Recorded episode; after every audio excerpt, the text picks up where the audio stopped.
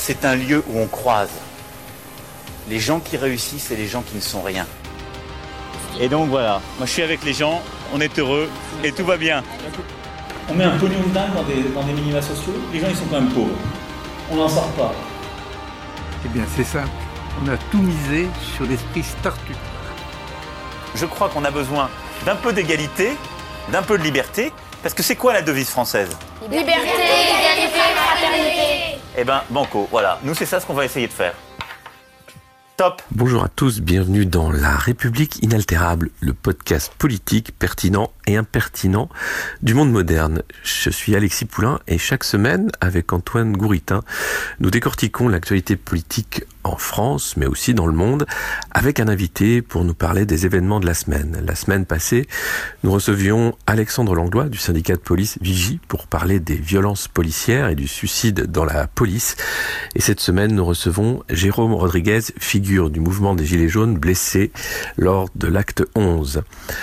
La République inaltérable, vous pouvez l'écouter sur le monde moderne.media, toutes les plateformes de podcast et Spotify. Bonjour Jérôme, merci d'être avec nous. Alors, est-ce que tu sais ce qui t'a atteint à l'œil samedi dernier? Euh, C'est un LBD 40. C'est indéniable. Les vidéos le prouvent aujourd'hui. J'ai reçu hier une vidéo qui est complètement décortiquée, mise au ralenti et dans tous les sens, où là je suis attaqué deux fois. Donc c'est-à-dire je prends une grenade au bas des pieds. À savoir qu'un des témoins qui était à mes côtés, lui, a eu le tibia déchiqueté par cette grenade. Donc c'est tout ça pour euh, insister sur le fait qu'une grenade, ça déchiquette. D'accord? Euh, On a vu l'exemple du garçon à Bordeaux qui a perdu sa main. D'accord? Donc ça veut dire qu'une grenade, ça, on part en lambeaux. Je n'ai pas l'œil qui est parti en lambeaux et le scanner ne révèle aucune masse dans mon œil. Donc je n'ai rien qui n'est rentré dans mon œil si ce n'est un impact. D'accord? Euh, les vidéos démontrent aussi, donc vous avez le policier de gauche qui m'envoie une grenade et le policier de droite qui me, qui shoot avec son, LBD. Donc j'ai été attaqué deux fois. C'est une certitude absolue. La balle a été ramassée euh, pour, analyse, en espérant qu'elle ne soit pas souillée, parce que beaucoup de gens l'ont touchée. Puis là, l'IGPN qui vient de sortir de ma chambre sont venus faire une, un relevé ADN euh, avec des petits bâtonnets dans ma bouche pour, pouvoir faire la comparaison avec justement la, balle de LBD qui a été retrouvée.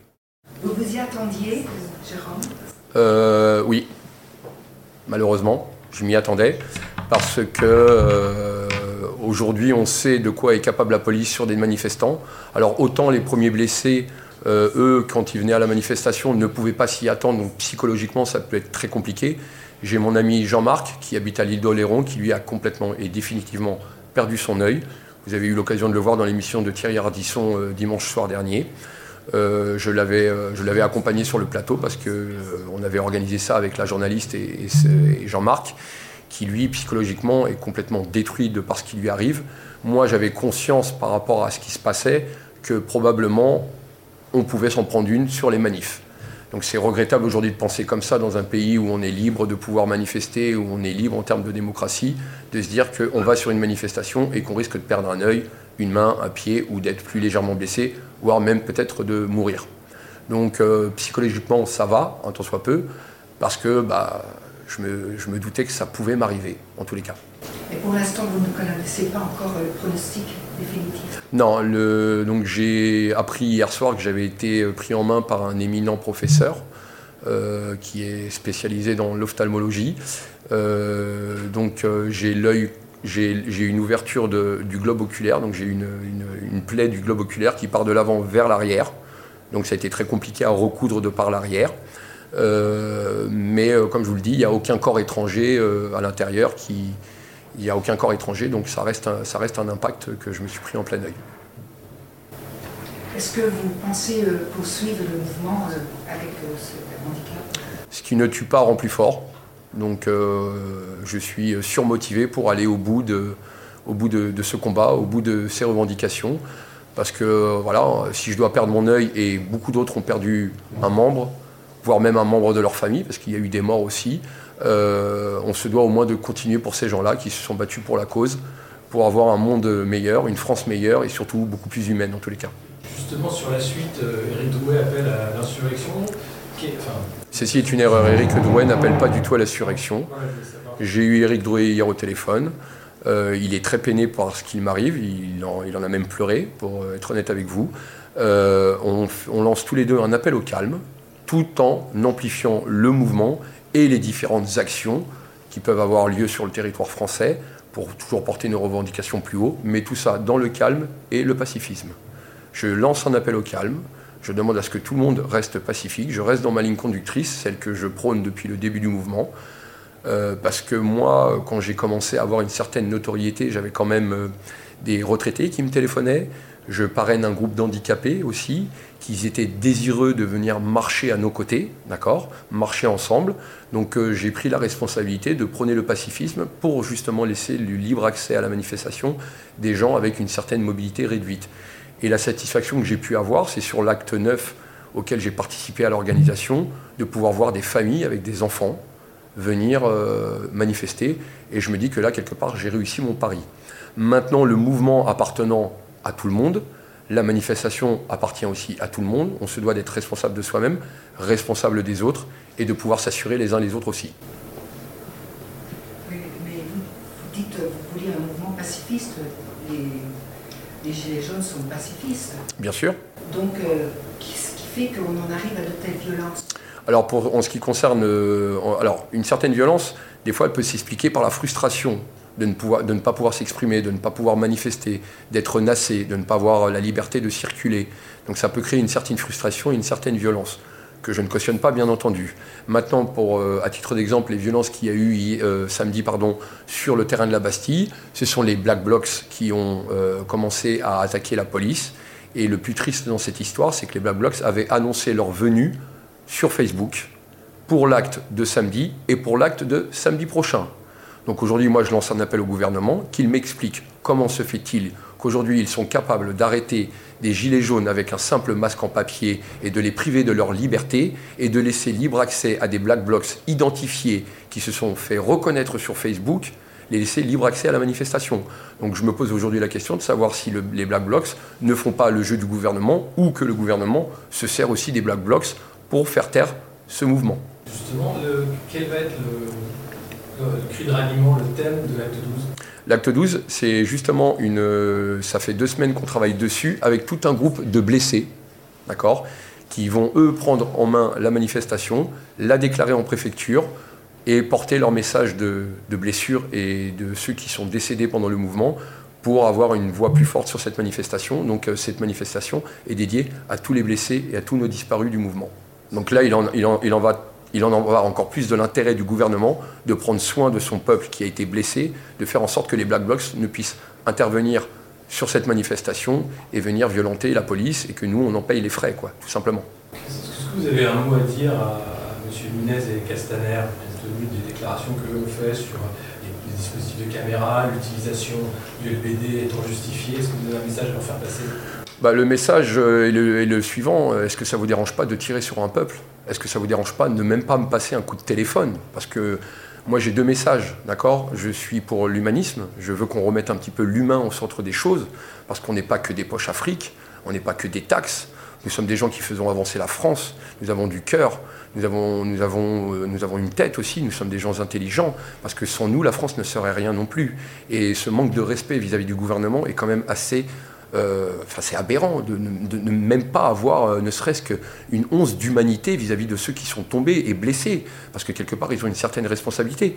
Donc aujourd'hui je peux entendre et comprendre qu'ils essayent de se dédouaner face à la situation, parce que je pourrais me permettre de dire qu'ils n'ont pas tiré sur la bonne personne, mais ils ont tiré sur aucune bonne personne, que ce soit Jean-Marc ou d'autres, vous comprenez? Mais euh, aujourd'hui je pense qu'ils sont embêtés parce qu'ils essayent de, se dédouaner par rapport au tir de LBD. Parce que moi, de, mémoire dans, l'action qui s'est passée samedi, je remarque que la police n'a pas de LBD autour du poitrail.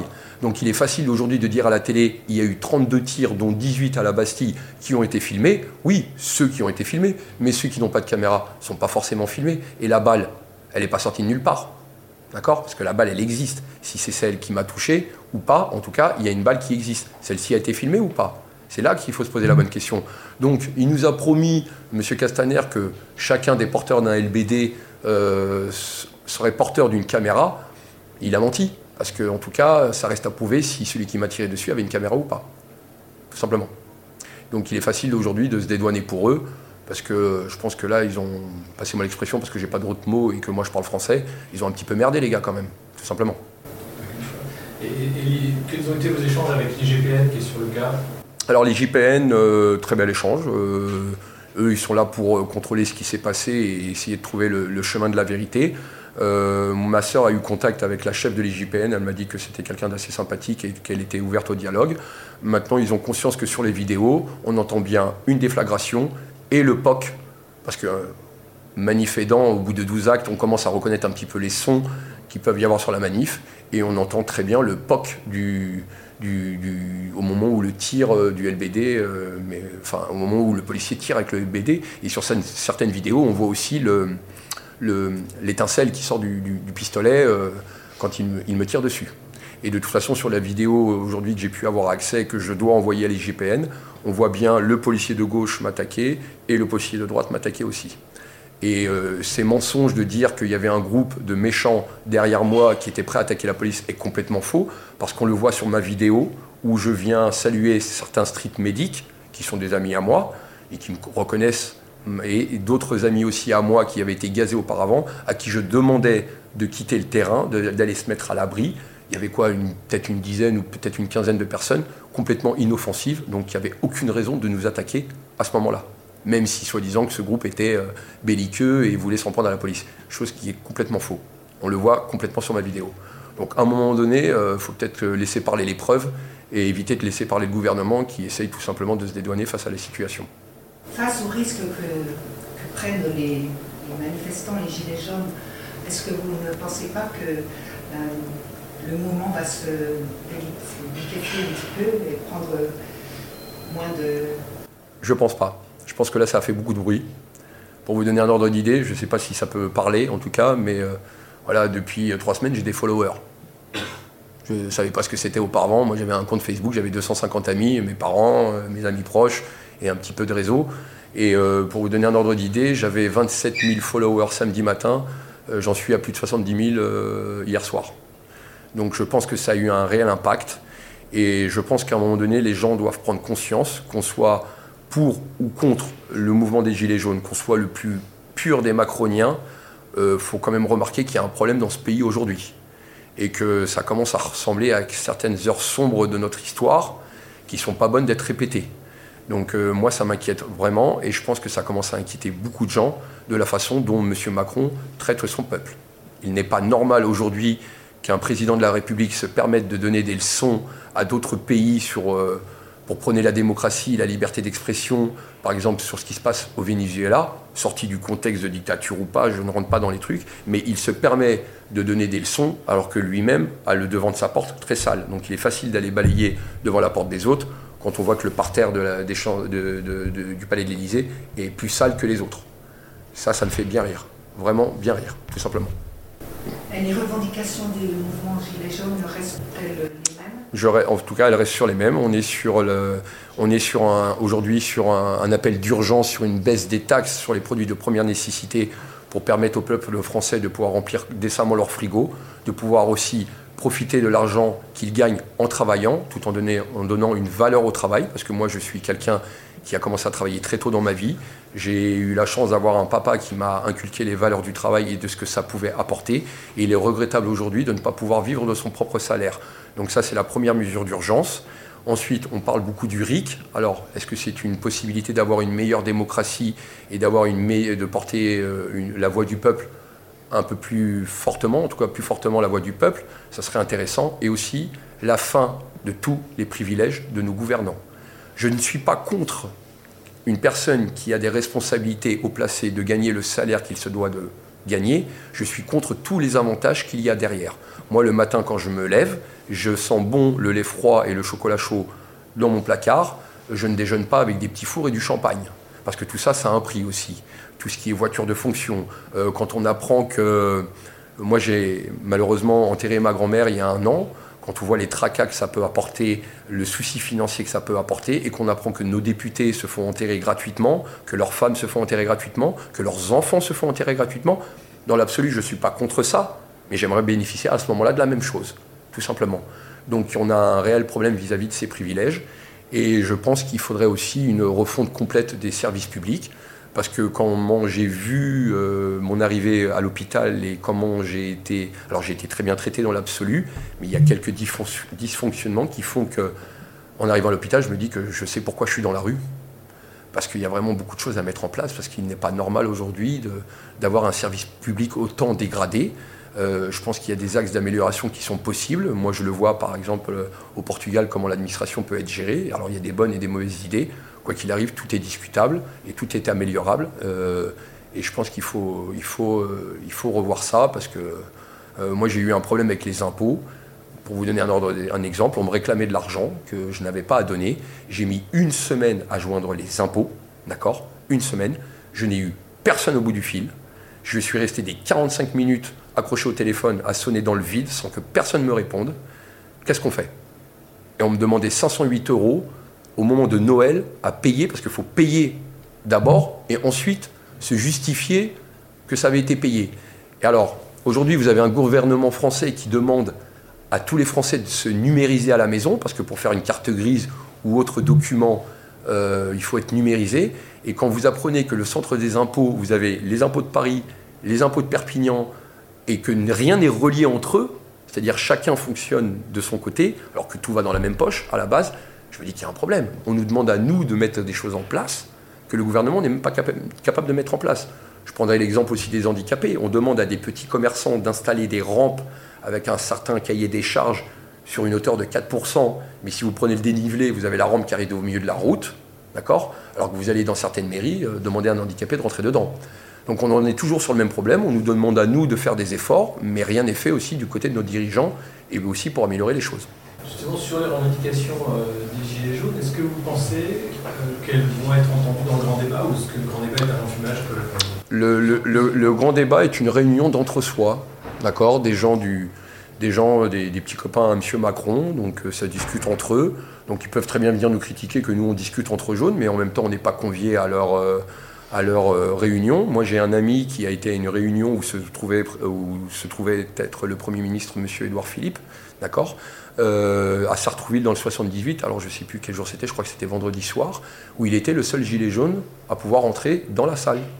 D'accord Donc si à un moment donné c'est faire des réunions qu'avec des gens qui sont d'accord avec le président de la République, je trouve ça euh, dommageable. Je suis pour le débat je suis pour euh, discuter, il n'y a pas de souci, mais qu'il y ait un mélange du peuple, qu'on arrête avec toutes ces caméras et ces grands discours de 7 heures, qu'on s'assoie autour d'une table tous ensemble, qu'on pose les choses à plat et qu'on redessine une France.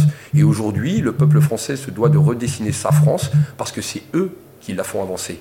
D'accord? Le gouvernement sera rien sans le peuple, il faut le savoir aussi. Donc il est important qu'aujourd'hui la réunion, euh, le grand débat soit, euh, soit bien orchestré pour que tout le monde puisse avoir le droit à la parole et que les messages soient bien transmis parce que les Français aujourd'hui ont besoin de parler, ont vraiment le besoin de parler, c'est indéniable. Hier, je me faisais la réflexion que si les psychologues euh, baissaient un petit peu euh, leurs tarifs, euh, alors ils feraient autant d'argent de par le volume de personnes qui viendraient les voir parce que les Français ont, ont, vraiment gros sur la patate. Et je prends pour exemple tout ce qui est femmes célibataires avec enfants, je prends pour exemple tout ce qui est handicap, je prends les retraités, et euh, je prends la solitude aussi, parce qu'il y a beaucoup de gens qui sont seuls aujourd'hui en France. Et c'est les messages les plus poignants que j'ai pu recevoir. Euh, j'ai reçu énormément de messages pendant les manifs. Euh, je vais me permettre de vous dire quelque chose qui est assez choquant. Moi, je suis qu'un simple plombier. Quand vous avez quelqu'un sur une manifestation qui vient vous dire qu'il est pupille de la nation, que, c'est un pupille de la nation et qu'il a été placé dans un orphelinat psychiatrique, qu'il a été violé des dizaines de fois, moi, je suis qui pour encaisser ça? Quelles sont mes compétences pour répondre à ça. Alors oui, je suis une oreille, je l'entends, il n'y a pas de souci, mais je fais quoi moi face à tout ça Vous comprenez? Il y a un réel malaise, il y a vraiment un réel malaise, et ça, il faut que les dirigeants l'entendent, et je ne comprends pas que ces gens-là n'ont pas d'humanisme. Alors Macron est peut-être venu avec un bon projet de renouveler toute la classe politique, mais j'ai l'impression qu'en un an et demi, les mecs ont déjà pris goût au pouvoir et à tous les avantages que ça en retire, parce qu'ils euh, ne font pas mieux que ceux qui sont partis, quoi ils font vraiment pas mieux que ceux qui sont partis. Les médias mainstream vous semblent-ils beaucoup plus ouverts à la, discussion? Les, grands médias, s'ils sont ouverts à la discussion? En tout cas, moi, à chaque fois que j'ai été invité sur un plateau de télé, euh, j'ai pas eu l'impression d'être bridé sur euh, mes réponses et sur les questions. J'ai toujours été très bien accueilli. Bon, parfois, c'est un peu houleux avec certains qui sont peut-être en désaccord avec moi, mais c'est ce qui fait aussi le charme et la beauté du français, c'est qu'on est râleur, hein, mais ça n'empêche pas d'avancer non plus, et que de temps en temps, il faut savoir peut-être lever un petit peu plus la voix ou la baisser un peu plus pour pouvoir se faire entendre aussi. Est-ce que vous semblez vous pensez que l'étranger euh, est bien informé de ce qui se passe? Euh, bah, Au vu de ce qui se passe, en tout cas à mon niveau aujourd'hui, euh, je crois que oui, parce que j'ai reçu énormément de messages de soutien du monde entier. d'Allemagne, des Pays-Bas, du Portugal, apparemment des États-Unis. j'ai énormément de pays, oui, ça a, ça a, un énorme impact. Là, pour le coup, sans faire de jeu de mots, euh, ça a un énorme impact dans les deux sens du terme. Donc euh, voilà, et euh, je pense que ça fait une belle pub pour Monsieur Macron, hein, qui adorait de voyager de pays en pays. Là, il sort plus trop de son Élysée. J'ai cru comprendre qu'il était en Égypte hier.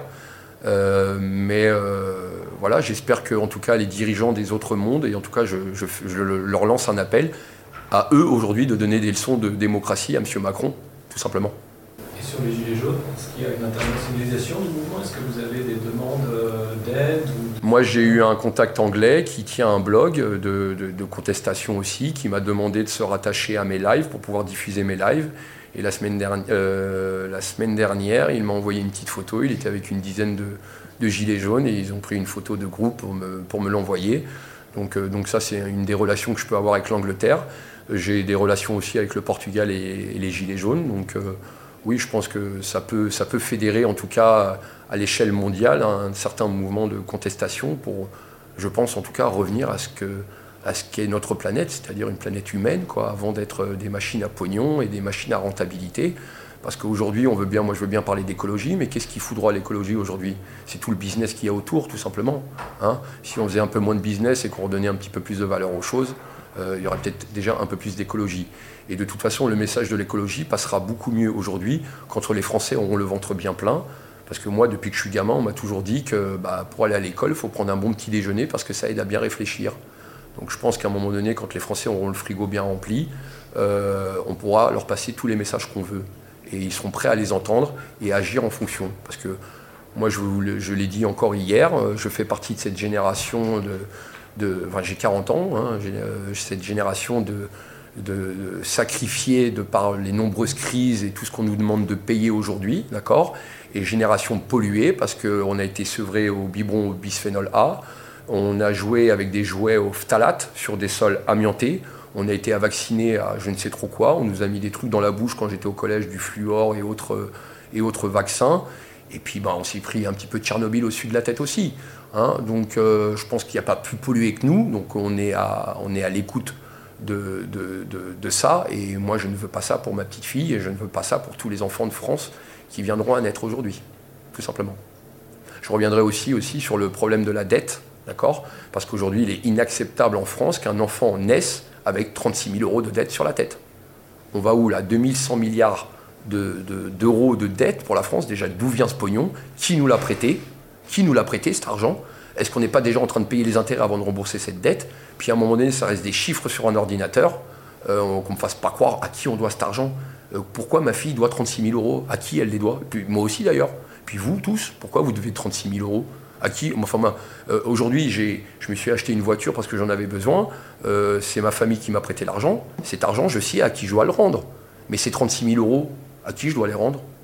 Moi, ces 36 000 euros me serviraient pour m'acheter d'ailleurs une, peut-être une voiture électrique et justement éviter de polluer. Voilà, je me pose la question, tout simplement. Alors c'est des choses qui nous dépassent hein, en tant que citoyen, euh, c'est quelque chose qui nous dépasse, mais euh, euh, j'ai un peu du mal à comprendre, quoi, parce que du pognon, il y en a. Je, reste persuadé que de l'argent, il y en a.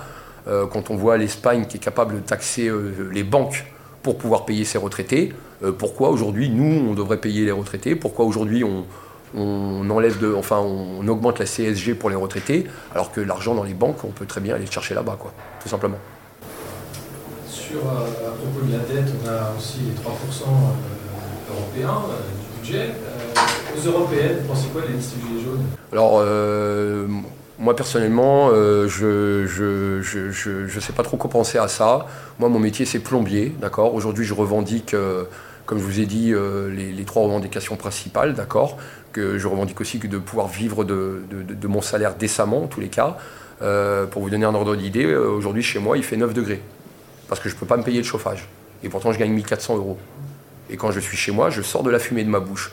Alors, j'ai un problème de toiture, D'accord Il faut que le problème se règle, parce qu'il ne me sert à rien d'allumer le chauffage si c'est pour chauffer dehors.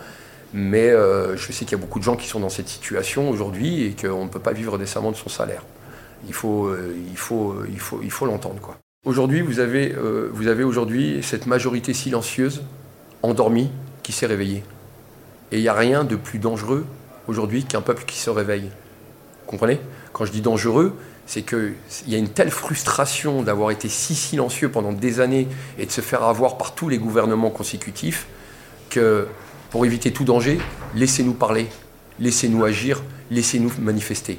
Je pense qu'il est important de le faire pour pas arriver peut-être à un chaos le plus total, tout simplement. Il faut laisser le peuple s'exprimer. Aujourd'hui, vous êtes en colère, vous vous demandez euh, le calme. Est-ce que vous pensez que le président Macron est une position de doute Euh, carrément pas. Oui, je suis en colère. Bien sûr, je suis en colère, mais une colère saine. D'accord? C'est pas une colère euh, violente. Je reste en colère parce que c'est regrettable ce qui m'arrive, c'est regrettable ce qui arrive à beaucoup de gens qui sont dans mon cas. hein. Je, le tiens à préciser, je ne veux pas être un symbole. hein. Le symbole, c'est le mouvement et tous les autres blessés. hein. J'ai une pensée pour tous ceux qui, leur arrivent exactement la même chose que moi, et encore plus pour eux que pour moi, je vous le répète. Euh, mais on n'est carrément pas entendu du président. On n'est carrément pas entendu du président. Je veux dire, à un moment donné, quand vous avez l'Assemblée nationale qui demande une minute de silence, ne serait-ce que pour les blessés et les disparus, et que vous avez des gens qui restent assis, vous voyez le respect de nos gouvernants vis-à-vis du peuple. C'est quand même aberrant, quoi. C'est complètement aberrant. Et puis, euh, se faire traiter de xénophobe, d'extrémiste, euh, j'ai demandé à l'autorisation à mon grand-père de pouvoir publier les photos de mes arrière-grands-pères avec le pyjama bariolé. Vous savez, le pyjama qu'ils mettaient dans les camps de concentration. Donc j'attends de recevoir cette photo pour montrer à Monsieur Griveaux qu'est-ce qui est l'histoire de ma famille. Où j'ai eu mes arrière-grands-parents qui ont été internés dans des camps de concentration. Est-ce que j'ai une tête d'extrémiste? Est-ce que j'ai une tête de xénophobe, moi? Pas du tout. J'ai eu la chance de travailler en Espagne, je suis portugais d'origine, j'ai eu l'occasion de, de- de- voyager dans plusieurs pays. Euh, je, je suis pour l'échange. Mon début de formation, c'était à Disneyland Paris. Euh, j'ai connu énormément de nationalités, beaucoup de gens. J'ai eu la chance de travailler aussi au Club Med, donc j'ai connu énormément de gens, de nationalités toutes différentes. Donc j'ai cette espèce de panel autour de moi et j'ai eu cette chance dans ma vie de rencontrer énormément de gens. J'ai eu aussi des, postes à haute responsabilité où j'ai pu croiser des, des personnalités et des gens importants dans ma vie, où j'ai pu avoir des échanges avec eux. Donc je suis quelqu'un de complètement ouvert et je n'ai rien d'un xénophobe ou d'un extrémiste. Parce qu'aujourd'hui on vient revendiquer le fait qu'on a faim, on est forcément un xénophobe. Mais ça veut dire quoi? Ce sont ces gens-là qui sont extrémistes aujourd'hui, parce qu'ils ne nous laissent pas la liberté de pouvoir parler, tout simplement. Bonjour, Monsieur Chakra. Euh, J'ai une petite question. Est-ce que vous, euh, euh, vraiment, parce que c'est la police aussi, elle est en train de se défendre avec le, masque des Gilets jaunes ici en France, qu'on voit le nombre qui est très supérieur, et, euh, le 11e samedi, à Paris, il y a un ras-le-bol de la police parce que vraiment, ils sont entre le marteau et le clou. Est-ce que vous trouvez vraiment que la police, ils ont peur? On a vu plein de dégâts aussi de leur côté. Alors, pour la police, c'est simple. Moi, le matin même, samedi matin, j'ai été invité sur un plateau télévision. J'ai lancé un appel à la police parce que j'ai cru, j'ai entendu dire qu'il y avait un suicide tous les deux jours aujourd'hui des policiers depuis le début de l'année. C'est triste parce qu'en dessous de l'uniforme, en dessous de la carapace, il y a un homme, il y a une famille, il y a des enfants qui aujourd'hui ont perdu leur papa ou leur maman parce que j'ai pas exactement, je ne sais pas qui exactement s'est suicidé. Donc aujourd'hui, euh, même le gouvernement ne respecte pas sa propre police. D'accord? Donc pourquoi nous opposer? Donc moi je lance un appel à la police aujourd'hui, baissez les casques, baissez les boucliers, rejoignez-nous, parce que vous êtes autant maltraités que les gilets jaunes. À savoir que ceux qui m'ont tiré dessus sont des baqueux, d'accord? Et que quand j'ai été transporté vers l'ambulance, certains CRS se sont attristés de mon état, parce que par la force des choses, je suis un visage connu sur la manifestation. Et quand les policiers ont demandé, euh, enfin quand les CRS ont demandé ce qui s'était passé et qu'on leur a dit que c'était moi qui avais été touché, et ils étaient dégoûtés et attristés de ce qui m'arrive et que limite ils n'étaient pas contents contre leurs collègues qui, qui, qui nous aient fait ça, tout simplement. Donc aujourd'hui, je, je- je fais appel à la conscience humaine de, de nos amis les policiers de venir rejoindre le mouvement et de ne pas aller au casse-pipe parce qu'aujourd'hui ils ne servent. Moi, je ne parle pas de violence policière, je parle de violence gouvernementale. D'accord? Et il est hors de question aujourd'hui, enfin il me paraît complètement incompréhensible aujourd'hui que l'État se serve de, de boucliers humains appelés policiers pour pouvoir se défendre. Ça veut dire pour vous et tout, même la police sont victimes de ce gouvernement? Mais bien entendu, monsieur. Bien entendu. On laisse passer des black blocs. Des black blocs qui veulent s'en prendre à la police. Que fait le gouvernement pour empêcher ça? Parce que les black blocs, ils viennent attaquer du flic. Hein. Ils viennent pas attaquer du jaune. Ils viennent pas attaquer des boutiques. Ils viennent s'en prendre à la police. Alors c'est leurs idées, c'est leur mouvement. Hein. Je ne suis pas pro là-dessus. Mais que fait le gouvernement pour protéger la police de ça? Tout simplement. Qui protège la police aujourd'hui? Il faut peut-être se poser la bonne question. Parce qu'il n'est pas normal que les gens se suicident. On ne se suicide pas pour un métier, quoi. On ne se suicide pas pour un métier. On ne devrait pas mourir au travail. On ne devrait pas mourir à cause de son travail. On devrait en retirer un bénéfice du travail, aussi bien par le salaire que par euh, la grandeur d'esprit et, évoluer dans, le monde du travail. Une autre question. Hier, on a, vu euh, la naissance d'un nouveau mouvement, les Gilets Rouges qui sont contre les, foulards, les foulards rouges. Les foulards rouges, alors euh, ça, ils demandent, parce que hier on a entendu qu'ils demandent et tout l'arrêt de, ces manifestations-là chaque samedi, euh, mais on a interviewé quelques-uns et tout, on a trouvé qu'eux, ils sont là. Euh, les avocats, c'est un peu, c'est comme si les riches sont en train de demander d'arrêter le, mouvement des Alors je vous avouerai franchement, qu'est-ce qui s'est passé ce week-end, j'ai pas trop suivi, j'ai vu quelques images, j'ai entendu quelques propos. Euh, si c'est les jaunes les extrémistes, ok, il n'y a pas de souci. Parce que vu ce que j'ai entendu, il y a quand même un mec qui a parlé de moi et qui m'a dit que j'étais un analphabète. Est-ce que je vous donne l'impression d'être un analphabète? Hein euh, Et que mon œil était un trophée, que je l'avais fait exprès. Ça, ce sont des paroles extrémistes. Et puis alors le chiffre de 10 000 personnes, euh, laissez-moi rire quoi. Je pense que le gouvernement a un réel souci en maths. Hein. Alors pour, pour, la blague, les gilets jaunes ont peut-être un, petit problème d'orthographe. Mais alors, euh, le gouvernement, il a un réel problème de mathématiques, hein, parce qu'il faut savoir apprendre à compter. Parce que si on me dit 64 000 personnes sur Paris samedi, j'y crois pas. Et encore moins les 10 000 gilets rouges. Maintenant, en tout état de cause, nous sommes dans un pays libre, libre de parole. Si les gilets rouges ou foulards rouges ont besoin de s'exprimer et besoin de revendiquer, ils ont le droit de le faire. Mais il faut que ça reste aussi correct, aussi bien que je demande aux jeunes d'être corrects et à tous ceux qui revendiquent un soir, je me suis arrêté euh, auprès d'un service de police de la BAC, d'accord, qui allait rentrer en service. Et j'ai discuté avec eux, et dans la blague, en passant vers eux, je leur dis Bon, bah les gars, la semaine prochaine. Et là, il y a un policier qui m'attrape par le bras et me dit Non, on est fatigué, on n'en peut plus, puis on en a marre de vous attraper. D'accord? Et je leur dis Bah les gars, pourquoi vous ne nous rejoignez pas? Parce qu'il y a aussi des policiers qui ont leurs convictions. D'accord? J'ai les miennes, vous avez les vôtres, les policiers ont les leurs, le gouvernement a les siennes, les gilets rouges ont les siennes. On est dans un pays de droit, on est dans un pays de liberté, nous sommes en démocratie, chacun est libre de, s'exprimer, autant qu'on est libre de leur répondre, tout simplement. Voilà, donc je ne veux pas faire un affrontement entre les uns et les autres, c'est pas mon rôle, d'accord, d'appeler à l'affrontement, mais c'est au rôle de nos gouvernants et de nos dirigeants d'éviter tout problème, parce que ça peut aller très loin, ce genre d'histoire, quand le peuple, au sein d'un même pays, commence à s'opposer. Je pense qu'on l'a vu dans plein de pays dans le monde. Ça ne nous amène pas des bonnes choses, tout simplement rentré dans le mouvement et pourquoi vous avez voulu euh, maintenant vous consacrer à, aux vidéos Comment je suis rentré dans le mouvement Oui, pourquoi À partir du moment où j'ai eu l'âge de conscience qu'il se passait quelque chose dans ce pays. Donc on n'était pas gilet jaune, mais j'ai bien senti que quand j'ai eu l'âge de bien réfléchir et de voir ce qui se passait et d'avoir une certaine capacité mentale de, de comprendre ce qui se passe autour de nous, que je suis peut-être devenu gilet jaune à ce moment-là. Avant, même Bien sûr. L'âge de raison, je pense que j'ai dû l'avoir peut-être à, la vingtaine, quand j'ai commencé à voir ce qui se passait un petit peu et à comprendre les choses, et que je me suis dit qu'on n'allait pas dans le bon chemin, quoi qu'il arrive. Donc ce mouvement, je l'attendais. Je, pense que même on a 10 ans de retard. On aurait dû faire ça en 2008, un petit peu à la méthode islandaise, de ne pas se laisser avoir à rembourser des choses qui nous dépassent avec cette bulle financière qui a éclaté et qu'aujourd'hui on se doit de rembourser. Donc euh, pense que voilà, bon, il est jamais trop tard pour commencer, hein, euh, mais euh, je pense que cette, cette, cette chose aurait dû être faite en 2008. Bon, on a commencé aujourd'hui et on ira au bout de notre combat.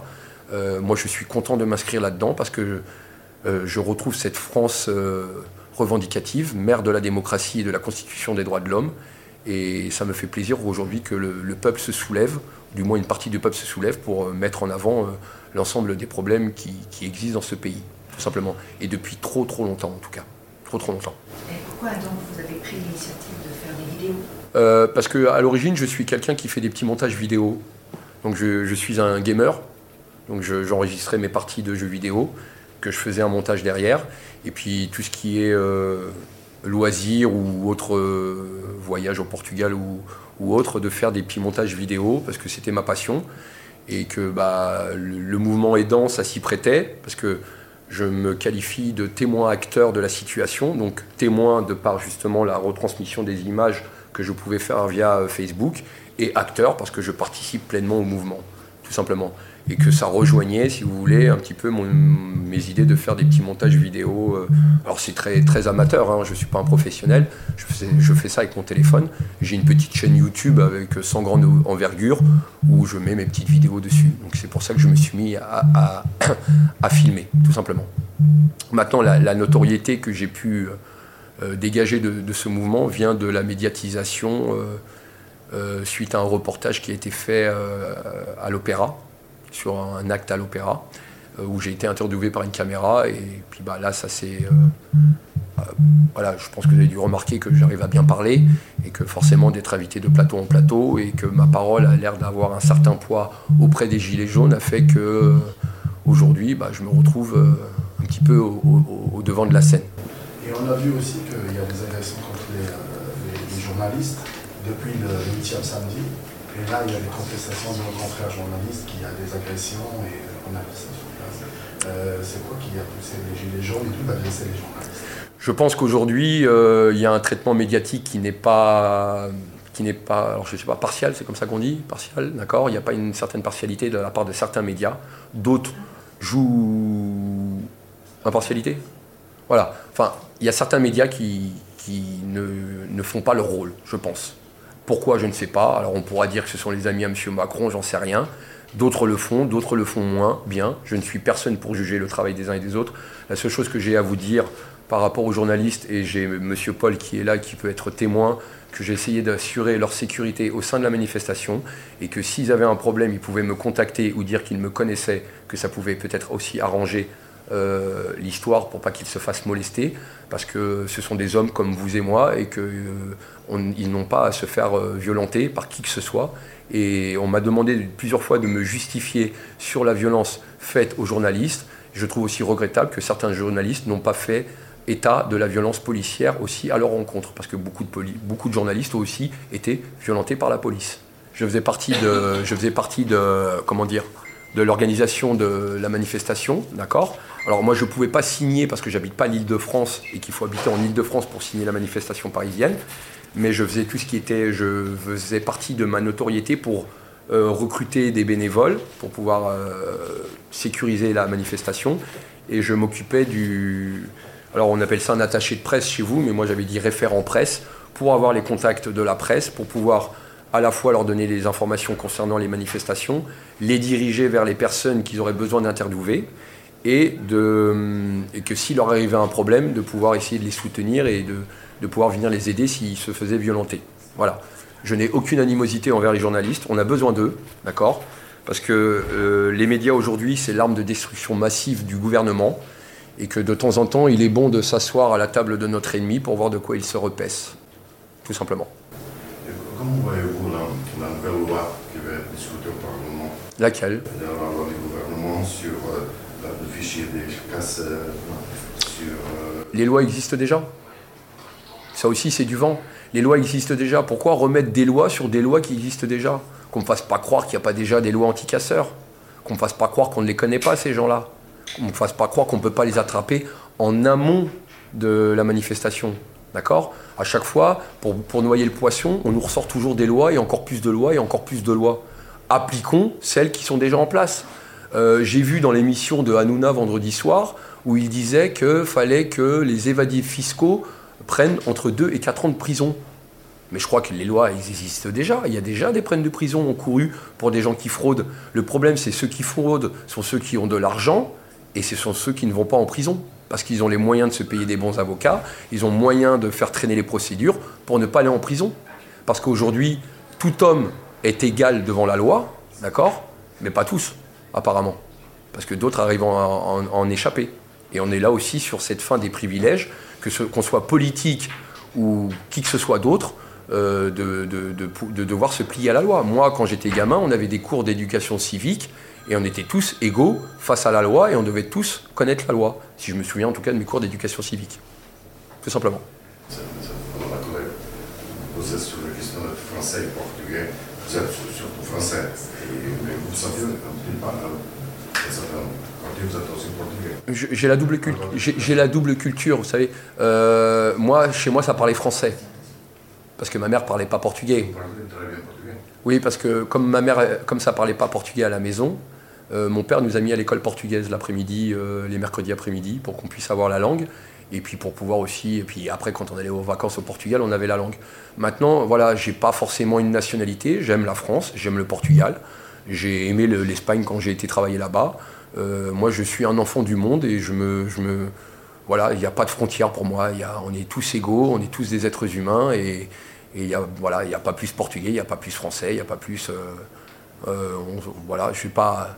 Voilà, je, m'intéresse à beaucoup de cultures. J'ai eu la chance de grandir dans les cités, dans le 93, d'accord Moi, à l'époque, j'avais mes amis, black, blanc, beurre, musulmans, bouddhistes. Euh, oui, à Montreuil. Euh, mais moi, à l'époque, vous savez, euh, tout ça, ça n'existait pas. C'était des copains. J'avais pas un copain noir, j'avais pas un copain arabe, j'avais un copain, tout simplement. Euh, donc j'ai été euh, élevé en tout cas euh, dans, ces- dans ce milieu cosmopolite, d'accord, qui m'a permis de connaître beaucoup de gens et beaucoup de nationalités différentes. Et je ne faisais aucune différence. Il n'y avait aucune différence quand j'étais gamin, moi. Je ne savais pas ce que c'était un musulman? Je ne savais pas ce que c'était un bouddhiste ou un catholique ou quoi que ce soit? On était des, des gamins, des copains et, et une bande de potes qui jouaient au ballon et, et peu nous importe d'où tu viens et qui tu es, quoi. J'ai 40 ans. Enfin, 39 pour être précis. Et, euh, un mot sur l'appel à la grève générale du 5 février? Oui, il le faut. Il le faut parce que, apparemment, le seul que Macron daigne entendre, ce sont les grands patrons. Donc, si on met un petit peu à mal l'économie, bah, peut-être que les grands patrons réagiront, ils diront à Macron Bon, bah, faut peut-être faire quelque chose, les garçons, là, parce que voilà, quoi. Ça ne peut pas continuer comme ça. Donc, oui, je, relais le- je relais l'appel à la grève générale. Et pour tous les gens qui ont la possibilité de le faire, bien entendu et euh, qu'ils n'aient pas peur, parce que la peur n'évite pas le danger. Alors je peux comprendre que beaucoup ont des crédits, mais je me dis qu'à un moment donné, les banques, euh, n'iront pas chercher euh, 30 millions de personnes. hein. Ils n'iront pas envoyer 30 millions de courriers d'huissiers, parce qu'il faut déjà que la Poste puisse euh, tenir les rangs et vendre autant de timbres, et de lancer autant de procédures. Euh, moi, je pense qu'aujourd'hui, l'union fait la force. L'union fait la force, et qu'il ne faut plus avoir peur de ces grandes banques, il ne faut plus avoir peur de ces grands patrons, et il ne faut plus avoir peur de, nos dirigeants, parce que c'est nous la force. C'est nous qui faisons vivre la France et la faisons avancer. Je voudrais vous poser une question.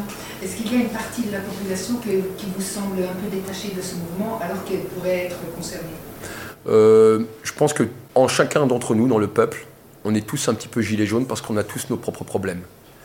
Euh, on a remarqué la, la profusion de revendications. Pourquoi? Parce que depuis 40 ans, on nous divise tellement, on nous divise tellement les uns les autres que forcément nos revendications sont divisées aussi. Vous comprenez? Chacun vivait chez soi avec son propre problème. Alors euh, la division a fait qu'aujourd'hui on reste divisé sur les revendications, tout simplement. Donc euh, il faut se reconcentrer sur l'essentiel, sur les trois revendications que je vous ai données depuis tout à l'heure, pour pouvoir essayer d'améliorer le quotidien de chacun, tout simplement. Il faut qu'aujourd'hui, euh, le peuple français retrouve cette cohésion, d'accord? Se détache de la télé, se détache de sa maison et puisse aller vers les autres. Et je pense que c'est important. À l'époque, quand euh, nos grands-parents n'avaient pas de télé, euh, ils veillaient le soir. Ils s'asseyaient autour d'un feu, autour d'une table. Et si quelqu'un avait un problème, et moi je le connaissais, je l'ai connu encore au Portugal il y a peut-être 20 ans en arrière, ou dans mon petit village où j'habite maintenant, vous aviez quelqu'un qui était malade d'un cancer, qui ne pouvait pas labourer sa terre, tout le village a été labourer la terre, enfin ramasser les patates. On a été cueillir les patates. Parce que cette famille était dans la difficulté et que tout le monde s'est réuni, tout le village s'est réuni pour s'aider. Vous comprenez? Aujourd'hui, j'ai l'exemple au Portugal où on prend soin de nos vieux. de nos papis-mamies, de nos retraités. En France, on n'en prend plus soin. Vous voyez? On prend plus soin de nos vieux. Et je pense qu'il est important de revenir à ces, à ces valeurs-là d'humanisme, de, s'occuper des gens, de s'occuper de nous. Euh, je vais revenir sur l'exemple de la rampe pour les handicapés. Pourquoi faire une loi alors qu'il est si simple de donner la main Vous voyez Je porte la barbe. voyez Et sur la manifestation, j'ai, vous le noterez, j'ai discuté avec quelqu'un qui entend mal et qui lit sur les lèvres. Mais moi, elle ne pouvait pas me comprendre parce que j'ai la barbe qui cache mes lèvres. Donc maintenant, je sais que quand j'irai me tailler la barbe, bah, je penserai à ces gens-là pour qu'ils puissent m'entendre, d'avoir les lèvres bien dégagées, pour qu'ils puissent m'entendre et me comprendre. Vous voyez, des petits gestes très, simples comme ça. Quelqu'un qui, un handicapé sur une siège roulant qui n'arrive pas à rentrer dans un magasin, aidons-le, donnons-lui la main, poussons-le. Vous voyez? Et, je pense qu'on arrivera à des, on, on retournera à ces valeurs humaines. Vous avez un discours politique humaniste par exemple, sur le Portugal, un éloge du gouvernement actuel portugais qui est de gauche. Alors, moi, je, moi, je C'est un gouvernement à gauche. Oui. Et, par contre, vous, êtes contre ce gouvernement français. Comment Vous êtes contre ce gouvernement bah, français. de, de... Alors, moi, cet été, j'ai été très surpris du, de voir euh, le président portugais euh, venir. Euh, alors, moi, j'habite à, je ne sais pas si tu connais, Miranda do Corvo. Miranda do Corvo. Et il y a les as piscines de Luceinha, là ici, Nasser. Oui, c'est là où mon, père a acheté une maison, parce que Coimbra, c'était tout petit, l'appartement. Et euh, de voir le président, tranquille, se mettre en maillot de bain, dans le mergulho aqui na, na água das piscinas.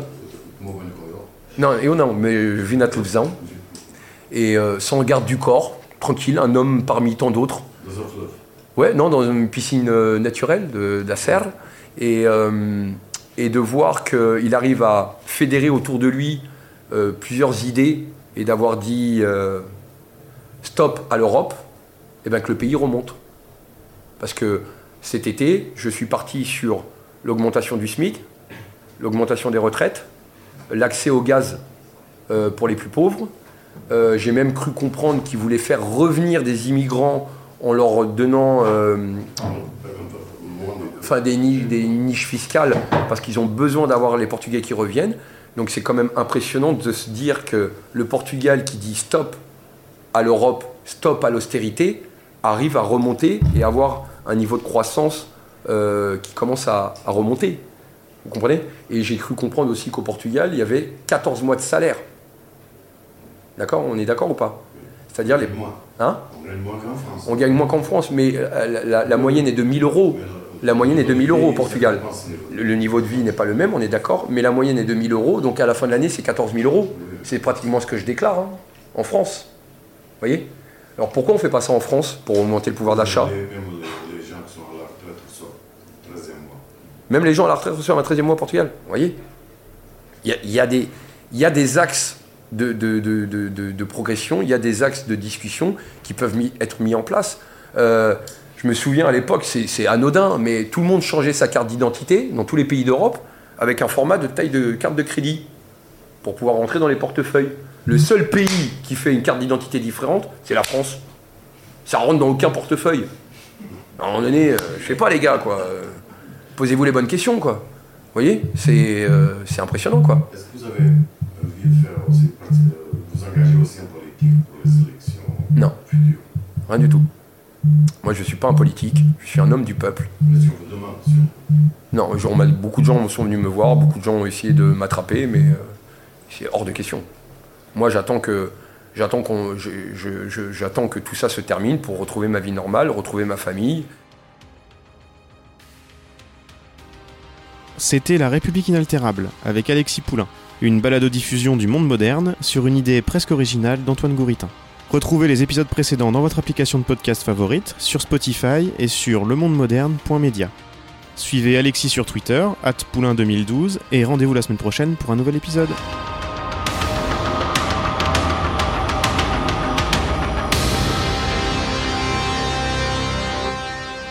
Top